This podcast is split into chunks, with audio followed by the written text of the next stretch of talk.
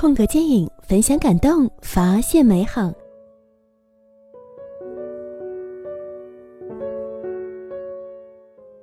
这部韩影恰好戳中了中国的痛点。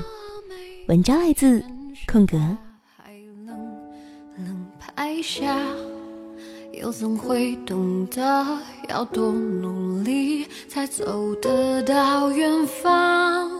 如果梦想不风吹雨落悬崖，千钧一发，又怎会晓得执着的人拥有隐形翅膀？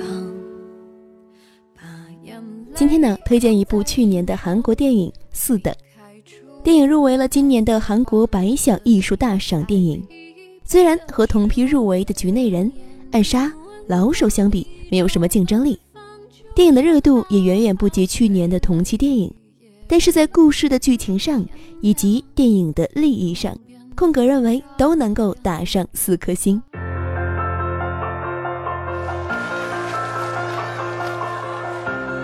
呀，사등나너때문에죽겠다진짜 하기 싫지? 도망가고 싶고 대라 대라고 손수로 때려 코치가? 자기야 난 솔직히 준호 맞는 거보다 4등하는 게 더 무서워 엄마는 정말 내가 맞아서라도 1등만 하면 좋겠어 四等是体育题材的电影，但却完全不同于什么《飞鹰艾迪》啊、《极速风流》啊这样的电影。短暂的肾上腺素狂飙之后，还是有鸡汤残留的。四等想说的话题更为沉重。 电影一开始是一个二十分钟的复线故事。很多年前，韩国的游泳队出了一个天才金光洙，他在各项的赛事中取得了佳绩，还突破了纪录。冠军加身之后，金光洙却贪于玩牌，所以说归队之后被教练体罚了。忍不下去了，一气之下出走了。他给认识的一名记者打电话，举报教练的体罚行为。金光洙坐在长椅上，隐没在黑暗里，前途未卜。而下一个镜头直接跳到了十六年以后，镜头里的他颓废的脸庞。十六年之后，金光洙成了一个风光不再的游泳队教练。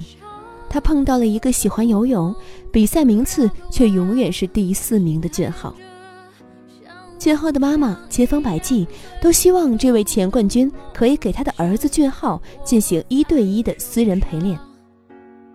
运动题材的电影背后包藏着对社会以及家庭教育的一番思考。相比去讲一个天道酬勤的故事，四档更想讲述的是韩国大多数人、大多数家庭的故事。这也恰恰是导演最为擅长的。两条主副线故事别有深意。电影一开始，几个大人在聊天：“英雄是个屁呀，第四名算什么英雄啊？”无论什么时候，第四名都意味着失败，这是电影的基调。每个人都是体罚教育的受害者，但最后也成了施暴者。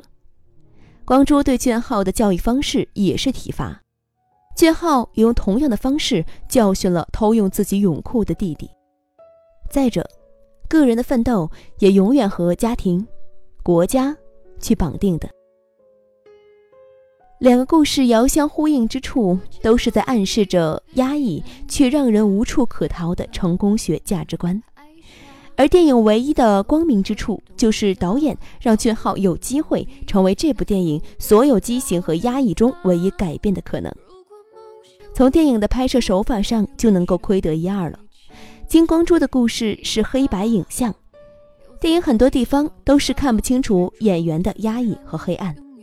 而俊浩的世界就不一样了，哪怕同样是遭到了教练他们的体罚、母亲的责骂，在俊浩的心里，游泳却依旧是一件非常梦幻的事情，令人开心的事情。这种心情体现在了电影的光影中，因为在电影中。有俊浩的镜头多半都是明亮的，而母亲和光洙的镜头却总是有意的被隐没了。前一秒还可以看清楚面目，后一秒就进入到了黑暗。教练的体罚畸形的家庭教育，都可称为是俊浩童年的不幸。但成年人身上的性格缺陷，多少都能够在童年找到根源，但是很难找到完美无缺的家庭吧。所谓成长，就是在或许消极的境地里面完成蜕变。这或许是导演想要在俊浩身上所表达的。想要了解更多关于电影的故事吗？想要知道接下来空格还会说些什么吗？可以在公众微信号中搜索“空格电影”找到我们，欢迎你哦。